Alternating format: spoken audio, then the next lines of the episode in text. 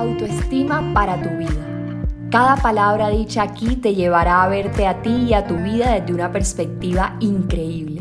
Atrévete a sanar todo eso que no hablas con nadie, a crear la persona que quieres ser y no la que no, a manifestar la vida que quieres tener y no la que no. Yo soy María José Álvarez Betín y junto a mí te vas a atrever a amarte a ti misma y así poder amar mejor al otro.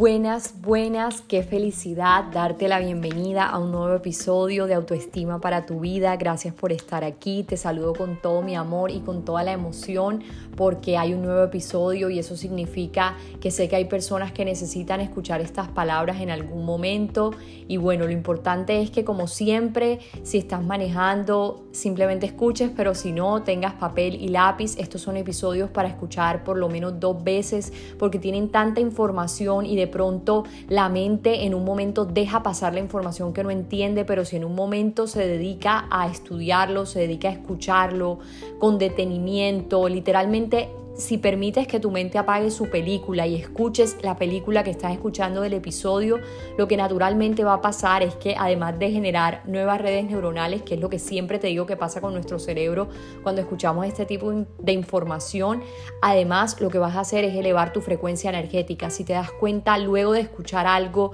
de que te hace sentir mejor, que te hace entenderte, siempre te sientes mejor. Literalmente uno cree que de pronto escuchando noticias o escuchando no sé, cosas como negativas, uno se va a sentir mejor, pero no, sentirse mejor no es lo mismo que estar en su zona de confort. Cuando estamos con las mismas emociones que tenemos todo el tiempo, haciendo las mismas cosas que hacemos todos los días, estamos, digamos, bajo ese piloto automático del que hablamos y recuerda que nada es bueno ni malo, las cosas simplemente son, pero que uno si se logra separar un poquito como de esa comodidad diaria, de esas emociones que tiene todo el tiempo, uno va a saber realmente qué es lo que siente, uno va a poder saber realmente de qué está hecho, por decirlo así. Y esto te lo digo desde un lugar desde el cual estoy completamente afuera de mi entorno. Literal, creo que cuando los seres humanos hacemos un trabajo de conciencia, la vida misma se encarga de ponernos las experiencias, las personas necesarias para seguir en nuestro proceso de evolución. De por sí la vida es un camino de evolución, de por sí la vida es un camino de sanación, pero también es importante ver que dentro de esta vida, dentro de este camino de sanación, si estamos haciendo un trabajo de conciencia. ¿Y, ¿Y qué es un trabajo de conciencia? Es estar 24/7 no preguntándonos por qué me pasan las cosas, sino para qué. Esto es algo que no le corresponde al 100% de la humanidad, sino digamos al 5%. No todo el mundo está todo el tiempo cuestionándose, la mayoría de las personas dan todo por sentado, creen que siempre tienen la razón pero hay otras personas como nosotros, tú que estás aquí, que estamos siempre cuestionándolo todo, preguntándonos por qué siento esto, por qué pasa esto, para qué, etcétera, y eso nos lleva a ese trabajo de esta evolución de la que estamos hablando. Entonces, como te lo estaba diciendo, siento que cuando estamos en este proceso, la vida misma se encarga o el universo o la energía, que es en lo que yo creo, y, y sabes que si hablaremos en algún momento como de Dios, hablaremos de cómo ha mejorado o cómo ha evolucionado mi relación con la creencia que he tenido toda mi vida sobre Dios. Y eso es algo que no es para decir que tu creencia es buena y la mía es mala o lo que sea, no. Creo que ahí lo que hay que practicar es la indefensión. Tú no, tú no tienes una verdad, yo tampoco tengo la mía. Tú tienes tu verdad, yo tengo la mía y simplemente cada persona con su verdad. Y lo tuyo está bien y lo mío también, ¿cierto? Entonces ahí aplicamos la indefensión. Me parece que es un valor importante para aplicar cuando podamos hacerlo. Entonces, en este momento estoy, estoy en Miami con mi mamá, con mi hermano. Habíamos planeado este viaje hace, no sé, un mes y medio cuando llegué de mi luna de miel y lo habíamos planeado con Simón, con mi esposo.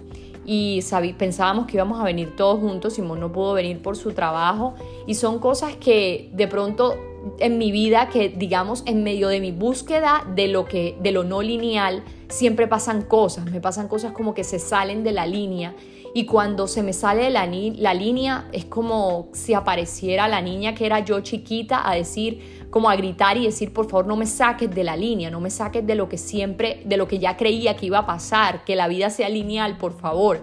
Digamos que mi niña interior o la María José chiquitica ama el saber las cosas y de pronto no se siente tan cómoda en la incertidumbre. Sin embargo, yo, la adulta, la que ya ha crecido, sé que la incertidumbre es deliciosa. Siempre les digo a todos mis seguidores en mi Instagram y en mis otras redes sociales, pero sabes que donde más comparto información es en Instagram, que lo desconocido nunca falla. Que cuando literalmente la vida nos está como que desviando, que uno dice, ay, todo se está acabando, ¿por qué está pasando esto? Es porque aquello que no vibra en la misma sintonía de tu futuro siempre se va a desmoronar. Digamos que se tienen que estar rompiendo viejas estructuras para que aparezcan las nuevas que sean una base sólida para lo que viene, para tu futuro. Entonces, digamos que yo estoy en un proceso de transición en mi vida de pareja, en mi vida, digamos, de donde vivo, de la ciudad donde vivo, de todo que es algo que te tengo que contar en algún momento, unas decisiones que hemos tomado en pareja, en familia, y que yo pienso que son, es una manifestación muy grande. Esta semana puse en Instagram que, bueno, yo siempre doy los buenos días, ¿cierto? Pero di, un mensaje donde dije que siempre les he recomendado seguir consejos de no de la maestría, ay, tengo tantos doctorados, tengo tantos estudios, sino del maestro, que sea una persona que tú sientas que a través de su energía tú sientas que aplica lo que enseña o que por lo menos lo intenta, porque recordemos que somos seres humanos y vamos a caer, levantarnos, etcétera, eso es normal, hace parte del proceso de aprendizaje, ¿cierto? Pero entonces, ¿a qué voy? A que puse ese mensaje acompañado de algo muy muy lindo y es una manifestación que con mi esposo estamos teniendo en este momento y que definitivamente yo sé que una vez pueda como contar, porque pueda contar toda la historia, tengo que contar a sí mismo el método, todo lo que hemos hecho, porque literalmente desde el desapego es que han fluido las cosas, desde esa parte que dijimos un día como, bueno, ya, si no fue, no fue, y ahí apareció, ¿cierto? Entonces son cosas como que siempre nos están confirmando, reconfirmando que en el desapego, en la independencia, en el soltar hay un poder enorme, porque es que eso hace que fluyan las cosas y si fluyen las cosas, eso quiere decir que tú estás teniendo fe en algo más grande que tú, estás permitiendo y como lo dice mi mentor Joe Dispensa, permitir es la clave de existir. Si yo estoy todo el tiempo tratando de obligarle a mi pareja que haga esto o lo otro, es cuando más bloqueo el proceso para que se lleve a cabo la acción de la otra persona. Si yo me estoy obligando a mí misma a olvidar una persona, es cuando más estoy bloqueando el proceso para llevar a cabo la acción que me lleve a olvidar a esa persona.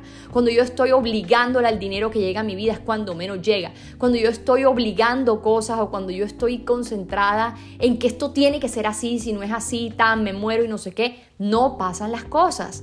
Entonces, lo primero que voy a hablar es esa parte de que estamos en un proceso de aprendizaje en esta vida, que lo estamos haciendo lo mejor que podemos absolutamente todos y que la vida siempre, si estás en un trabajo de conciencia más que todo, te va como que a descarrilar todo el tiempo, cada vez que pueda, para que tú evoluciones, para que tú aprendas y para que al mismo tiempo tú te llenes de ti misma, de ti mismo, porque es que haciendo las mismas cosas todo el tiempo vas a tener los mismos sentimientos, por lo tanto vas a estar en la misma energía y bajo la misma energía no hay, digamos, una manifestación diferente a lo que ya estás teniendo, no hay un resultado diferente. Entonces mi vida me puso en este momento no a que estuviera con mi esposo Simón y yo por lo general hacemos todo juntos, a todos lados vamos juntos, nos gusta todos juntos, literalmente somos como, tenemos muchos amigos, pero hay un grupo especial que tenemos que son otras parejas de amigos también que están casados. Tenemos otros amigos como aparte de los de él, los míos, pero estos son como amigos juntos y estamos como todos haciendo lo mismo, unos teniendo hijos, nosotros somos como los últimos en tener, pero digamos que como con esos amigos, y yo no sé por qué te estoy, ah, sí, ya sé, ya me acordé, porque es que hacemos todo juntos. De, pronto esos amigos, nuestras parejas son como que se separan un poquito más y no sé qué, y nosotros hablamos de eso y decimos, es que nos gusta estar juntos, nos gusta hacer la mayoría de las cosas juntos, ir a, a comer juntos, bueno, todos casi juntos, y en este momento pasó que nos separamos, que él está lejos de mí y esto es algo que nunca había pasado en nuestra relación tantos días, por decirlo así. Son cinco, pero pues para nosotros es como que nunca había pasado. Y eso me recuerda mucho el tema de la independencia emocional. Eso me recuerda mucho el tema de que antes de la persona, yo era una persona, por decirlo así, sino que uno se funde tanto en el otro, como, como cuando la autora del libro Comer, Rezar, Amar dice, si yo me enamoro de ti, yo te entrego todo, mi pierna, mi pelo, mi, mi brazo, te entrego todo de mí, me fundo en ti, soy tú. Y ella dice, hasta hablo igual que tú, me comporto igual que tú. Eso dice ella. Y ella dice al final de contar esto, dice, yo no me siento orgullosa de eso. Porque me imagino que pasa, todavía no he llegado a la parte donde, obviamente me vi la película, quiero decirte, pero no he llegado a la parte del libro, que es más bonito el libro para mí, donde ella ya hace como su reconocimiento de su verdad, de su autoestima, todavía no he llegado por ahí, pero en este instante ella está diciendo como que no me siento orgullosa de eso, de compenetrarme tanto con el otro y devolverme el otro, por decirlo así, que era lo que yo hacía antes. Mi vida era la otra persona, mi prioridad era la otra persona, me fundía en la otra persona, solo era la otra persona la vida. Y, y, no, no es así y lo sano, digamos que no hay nada bueno ni malo, siempre partamos de esa premisa como para no volvernos locos con la vida, pero sí pensemos que hay cosas que nos hacen sentir más saludables que otras. Si digamos yo estuviera fundida con Simón y fundida y le entregué mi pierna, mi brazo, mi todo, yo no podría en este momento estar sin él. No tendría una sonrisa en mi rostro estar sin él, porque es que la María José que era así, literalmente si se separaba de su pareja, era como que un sufrimiento todo el tiempo, ay no, Dios mío, esto la vida se va a acabar. Y digamos que no necesitamos de kilómetros de distancia física para separarnos de la pareja. Muchas veces si hay una discusión, la persona se muere porque hay una discusión. O digamos que hoy no pudo verse contigo, entonces, ay, me muero. No, la independencia emocional es un trabajo que se hace no solamente para la distancia física y emocional, la independencia emocional se hace para tener una vida más ligera, para uno caminar por esta vida, por nuestras experiencias de una forma más bonita, más saludable, para que lo que por ejemplo me está pasando a mí ahora, si yo estoy con mi mamá y mi hermano, porque así pasó, porque la energía, el universo dijo, hagamos esto para estas personas, yo diga, ok, algo tengo que aprender de esto, algo voy a evolucionar a través de esto, porque es que tú lo lógico es que cojas todas tus experiencias y más o menos las utilices. Es como que sácales provecho. Me está pasando esto y me está doliendo. Ok, ¿cómo a pesar de que me esté doliendo yo cojo esto para mi evolución? Que el día que se me corten las lágrimas yo diga aprendí algo. Es como que, que, sirva para algo la lágrima, ¿sí me entiendes? Es como vas a llorar, sí, pero que la llorada valga la pena para algo.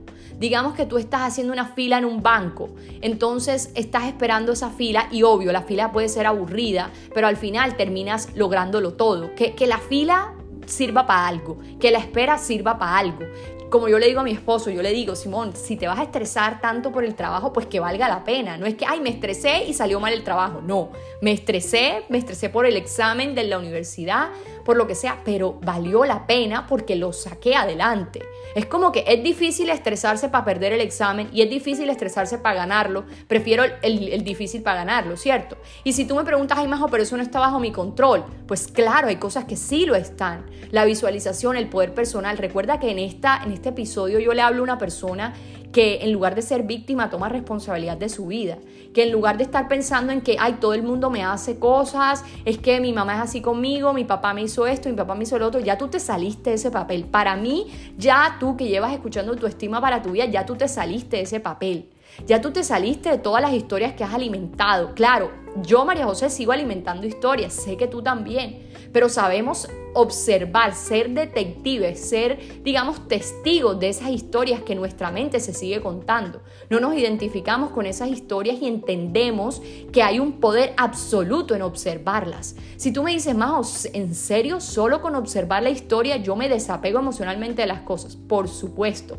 Solo con tú moverte del papel de protagonistas a moverte al papel de observador, de la tú o del tú, con celos, con dependencia emocional, ya tú estás en otro nivel de conciencia, porque ya tú no eres la emoción, por decirlo así, ya la reconoces como un visitante ya sabes que viéndola desde afuera puedes literalmente caminar de una manera más tranquila y tomar decisiones mucho más certeras. Entonces, la independencia emocional es necesaria no solamente, digamos, para la relación de pareja en sí. La independencia emocional es necesaria sobre el qué dirán, sobre tu trabajo, sobre la familia, sobre todo, porque es que si tú dependes emocionalmente de lo externo, lo que naturalmente va a pasar es que todo te lo vas a tomar personal. Crees que si la persona dijo este comentario, eso tiene que ver contigo. Crees que si la luna se cayó es porque tú algo. Crees que tú eres protagonista del mundo. Y en estos momentos que tengo una vista como de no sé cuántos miles de edificios, estoy en, en Miami, entonces todo esto ya te había dicho, ¿cierto? Pero la vista que tengo que le he puesto en Instagram todos estos días son muchos edificios con apartamentos chiquititicos que yo me pongo a pensar y yo digo, Dios mío, si le pudiéramos hacer zoom a cada humano que pasa por aquí o que vive en cada apartamento, cada humano sería un mundo, ¿cierto? Pero también me recuerda que ver tantos humanos es como que mis problemas no son tan grandes. Hay tanta humanidad, tantas galaxias, tantos planetas, tanta vaina y uno molestándose y tomándose personal todos sus pensamientos y todo. Pues no, pues no vale la pena, ¿cierto? Como que tomarse la vida tan en serio tampoco. Claro, esto te lo digo desde el lugar, desde el mejor momento de mi mes de mi ciclo donde estoy tranquila, relajada, feliz conmigo misma y seguramente en un mes de pronto no te lo diré igual. Sin embargo, sabré que en ese momento del mes pasará pasará y me abrazaré con todas y mis sombras, con todos y mis defectos, porque eso soy, eso somos, eso eres, somos luz, somos sombra, somos frío, calor, somos contrarios y eso es lo que nos hace que seamos un equilibrio. Digamos que somos un reflejo de la naturaleza, somos un reflejo del universo y el universo está equilibrado, aunque tú puedas decir, más hay injusticia, más hay esto, más hay lo otro, ok, piensa como tú quieras, pero gracias a, los opuestos es que el mundo puede equilibrarse constantemente. Majo, pero el mundo no está equilibrado, Majo, el mundo no está así, aunque tú no lo creas, lo está porque por algo existe, por algo lo ves. Entonces, así mismo estamos nosotros los seres humanos sabiendo que somos contrarios y que esos contrarios nos permiten equilibrarnos. Entonces, bajo esta vista, eso me recuerda a que si nos mantenemos en la dependencia emocional, en que necesito de lo de afuera para yo estar bien, necesito de la aprobación de los demás para yo estar bien, necesito de mi pareja para estar bien, yo qué estoy haciendo tomándome todo personal. Sin recordar que tengo alrededor 200, no sé, más de 7 mil millones de humanos en el mundo que cada quien es protagonista de su propio mundo, cada quien es protagonista de su propio cuento, cada loco con su tema, como dicen por ahí, cada persona con su historia que se está creando. De verdad que yo me siento en esta vista que tengo ahora mismo, que si puedes ir a mi Instagram una vez termines el episodio y la miras para que, para que veas de lo que te estoy hablando. Yo digo, si de verdad pudiera hacer zoom como a la vida de cada persona, cada quien tiene una historia, cada quien tiene un problema en este momento, está lidiando con algo. Entonces, el tomarse personal las cosas es salirse un poquito de lo que es la conciencia. Mira, me, estaba, me estoy leyendo un libro que se llama Piensa como monje. No sé si esta frase ya te lo dije en, la otro, en el otro episodio, pero en el último, pero te la quiero repetir. Y es una frase que me encanta, que la hizo un filósofo, creo, en el año 1902. Y la frase dice, no eres lo que crees que eres. Tampoco eres lo que los demás creen que eres. Eres lo que piensas que los otros piensan que eres. Te voy a repetir esto último eres lo que piensan, lo que, los, lo que piensas que los otros crees, crees que eres. Literalmente es como que estamos en nuestro día a día y pensamos que nuestra pareja piensa tal cosa de nosotros. Eso es lo que tú piensas de ti, sino que cogiste a tu pareja como la máscara para ratificar o para ponerte una etiqueta que tú crees realmente de ti. Digamos que nuestros pensamientos sobre nosotros mismos los podemos pensar o los podemos ver más de cerca cuando pensamos en lo que los demás piensan de nosotros. Entonces ahí podemos como autodescubrirnos, como, wow, aquí puedo saber qué pienso de mí. Si yo, por ejemplo, estoy en Instagram y no voy a subir esta foto porque, ay, qué tal, qué tal cita, piense que yo soy fea, un ejemplo. Ah, entonces yo pienso que yo soy fea, pero utilizo a tal cita para ponerme una etiqueta que realmente no quiero tener. Entonces, en lugar de odiar a tal cita, le digo gracias tal cita, porque gracias a ti es que puedo descubrir algo que creo de mí, pero que ya no quiero creer más. Entonces, este trabajo de, de, empezar a pensar en qué creo yo que piensan los demás de mí, me hace consciente, me hace detective, me hace observadora. ¿Y qué me hace naturalmente? Adivina, llegar poco a poco la independencia emocional, a soltar la necesidad de que los demás sean o hagan cualquier cosa que yo crea que deben hacer para yo sentirme en paz. Nada ni nadie te va a hacer sentir en paz si tú no sabes sentirte en paz contigo. Nada ni nadie te va a dar felicidad si tú no sabes dártela a ti. Literalmente hay momentos en mi relación donde yo, a mí me encantaría irme un fin de semana como que estar sola. Pero entonces llega un momento donde estoy sola y, mm, Dios mío, me, me hace falta mi esposo, ¿cierto? Y es en ese momento cuando ni me voy ni me quedo, sino que cuando pasan estas cosas como ahora que la vida dijo, no puede ir Simón, te vas tú que en un momento me entró como que quiero estar con él, pero en otro momento dije, cuando más la vida te pone sola es cuando más tienes que estar contigo. Entonces, ¿Qué dije? Voy a disfrutar de estar conmigo, de simplemente estar conmigo, con lo que sea, con la cepillada de dientes conmigo, con la levantada conmigo, la dormida sola conmigo, que siempre estoy durmiendo con él, todo, todo, disfrutarlo todo, entender que es que yo, las relaciones son maravillosas, los matrimonios son espectaculares, la familia, los amigos, todo es divino, pero la única relación que vamos a tener siempre es con nosotros mismos. Por eso la relación que más tenemos que cultivar es esa. Y puede sonar cliché, puede sonar lo que tú quieras, pero es así, así es como funciona la vida. Entonces, en este momento que tú, por ejemplo, estás escuchando esto, tú estás cultivando la relación contigo. Porque mientras yo digo estas palabras, tú estás creando una conversación positiva contigo, te estás cuestionando cosas. Entonces, digamos que ya te dije un primer punto para la independencia emocional y es empezar a ser la observadora o el observador de lo que piensas que los demás piensan que tú eres. Porque gracias a eso vas a poder descubrir qué etiquetas te estás poniendo y a qué personas les estás poniendo la máscara de esas etiquetas que realmente tú eres la persona que se las está poniendo. Siguiente. Lo que te dije también es otro punto importante, aprender a estar cómodo en nuestra soledad. Majo, ¿cómo sé que estoy cómoda en mi soledad?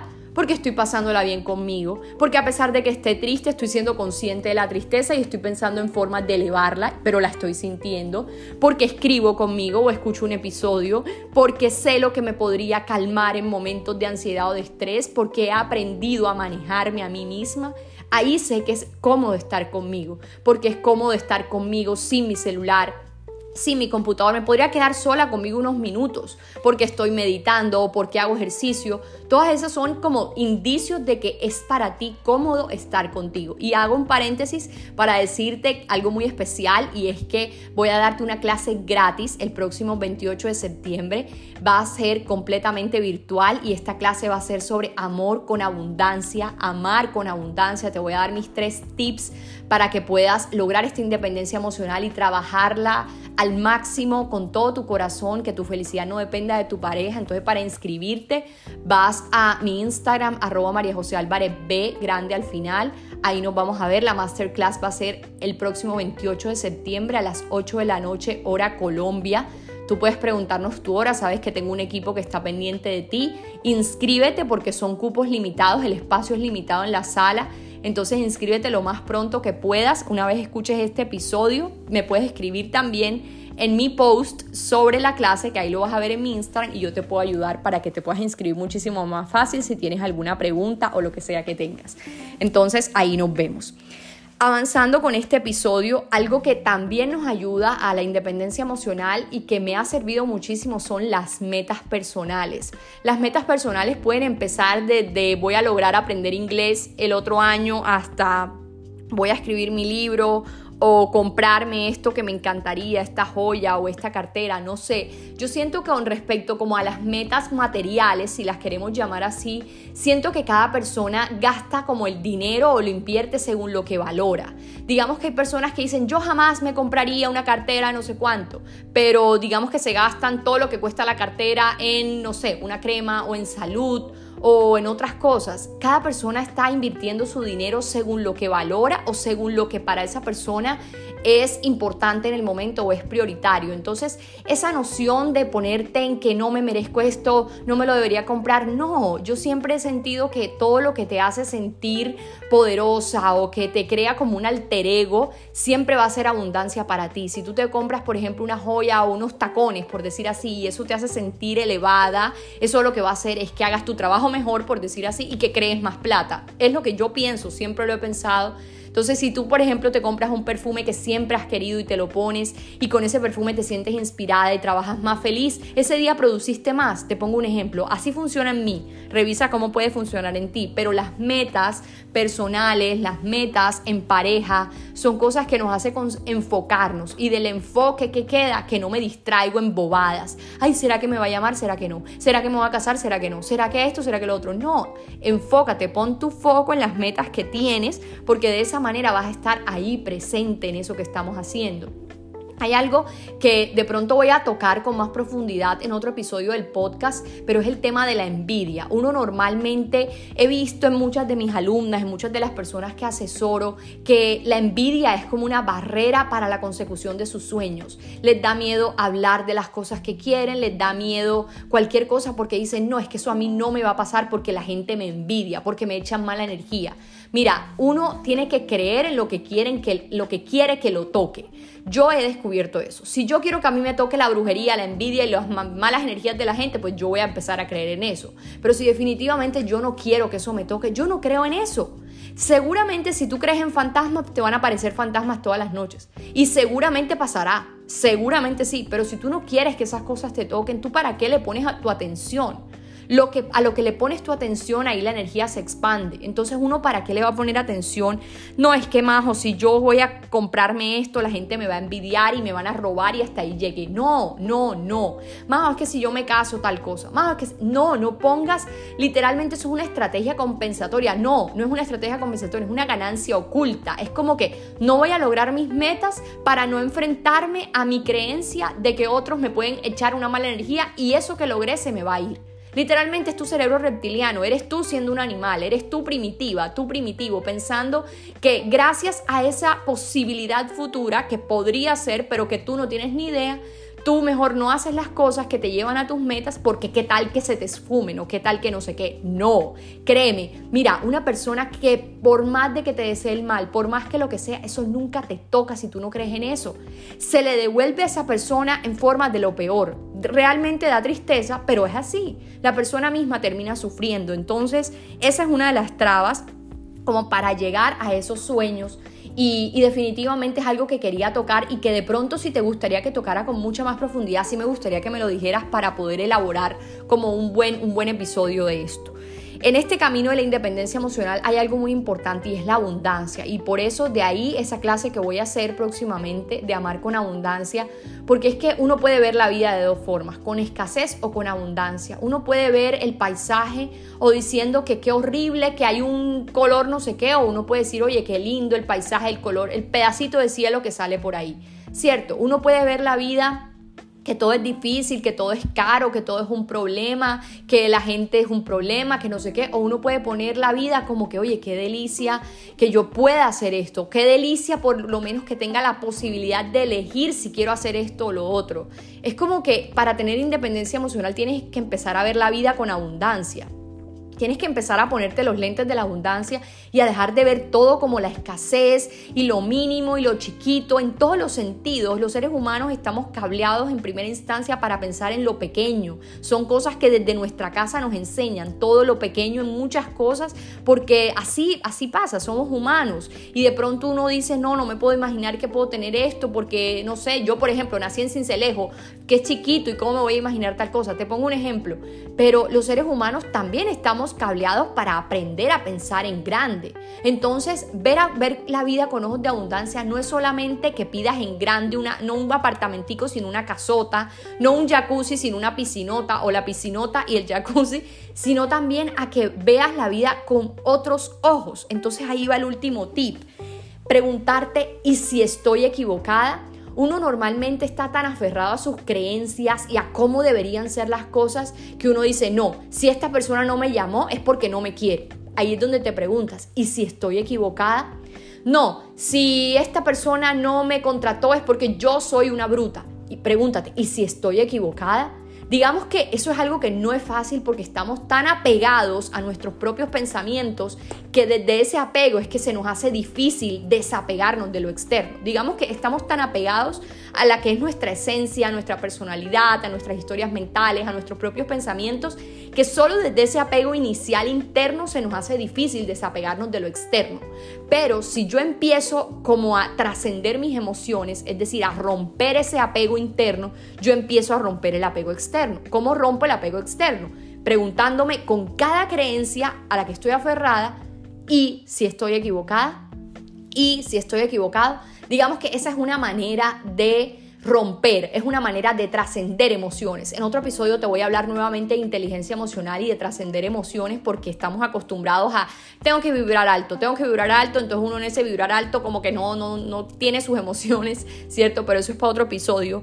Pero a lo que voy es que en este camino de ver la vida con abundancia, de tener independencia emocional, de tener un camino más ligero, un proceso más bonito, es importante preguntarnos y si estoy equivocada sobre aquello de lo que creo que firmemente es así. Si yo quiero desapegarme emocionalmente de mi pareja, de mi trabajo, del dinero, de las cosas de afuera, es importante que yo haga una pausa, respire y me pregunte sobre todas esas cosas que están ligadas a mí por pensamientos que tengo sobre ellas, historias que me he contado, preguntarme si con alguna de esas creencias que tengo yo estoy equivocada. Hay que tener certeza de que lo que quiero viene en camino, pero hay que tener ignorancia de que lo que yo sé es como yo creo que debe ser. Ahí no hay certeza. En lo que en mis creencias, en mis historias, en la información que hay en mi mente, ahí no hay certeza. Sé como Sócrates, solo sé que nada sé, ahí hay ignorancia. Mientras más ignorante seas, más te desapegas emocionalmente de lo de afuera porque más aprendes. Y cuanto más cuestionas, más aprendes, te lo aseguro. Entonces, no certeza de lo que sabes, pregúntate, ¿y si estoy equivocada? Cada vez que te entre, ay, mi pareja no quiere estar conmigo y por eso yo no sirvo para nada, ¿y si estoy equivocada?